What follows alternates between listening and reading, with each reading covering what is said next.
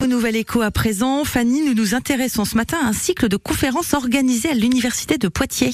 Cycle de conférences qui vise à aider les étudiants, les jeunes chercheurs à faire rémunérer leur travail, pourquoi pas à créer leur propre start-up. Ça s'appelle Pint of Interest. Et la dernière conférence en lien avec le CNRS a lieu ce soir au bar Le Zinc à Poitiers. Cédric Lebailly, bonjour. Bonjour. Vous êtes le directeur de la valorisation de la recherche à l'Université de Poitiers. Les jeunes chercheurs ne sont pas assez rémunérés, c'est votre constat de base? Alors euh, oui, tout à fait. Je pense que qu'ils soient jeunes ou d'ailleurs un petit peu plus âgés, il y a, il y a une question de la rémunération hein, des, des, salaires des chercheurs, des enseignants, et la, création d'entreprises hein, peut être euh, une opportunité d'aller chercher des revenus euh, supplémentaires hein, pour les établissements de recherche, pour les laboratoires ou tout simplement pour les porteurs d'entreprises innovantes. Mais j'imagine que tous les thèmes de recherche sont pas vraiment porteurs pour une start-up.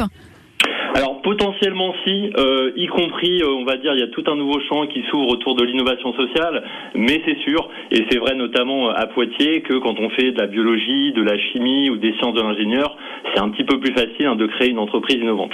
Ça fait très école de commerce tout ça, hein, ce, ce côté un peu start-up, c'est ce qui manque dans l'université française? Alors oui, euh, même si c'est quelque chose quand même qui se développe de plus en plus, mais c'est vrai qu'on aime bien se comparer avec d'autres modèles, et forcément par rapport à des modèles anglo-saxons, on a peut-être un petit peu moins cette fibre de la création d'entreprise et cette capacité à prendre des risques et à tester des nouvelles choses en France. Oui, parce que c'est quand même compliqué, ça veut dire études de marché, business plan, levée de fonds parfois aussi. Euh, c'est un jargon un peu compliqué quand on est dans des études qui n'ont rien à voir. Alors tout à fait, et en même temps, ce qu'il faut savoir, c'est qu'il y a beaucoup de structures qui accompagnent sur ces aspects. Bien évidemment, quand on a fait une thèse en biologie ou en chimie, on est rarement un spécialiste du marketing d'entreprise.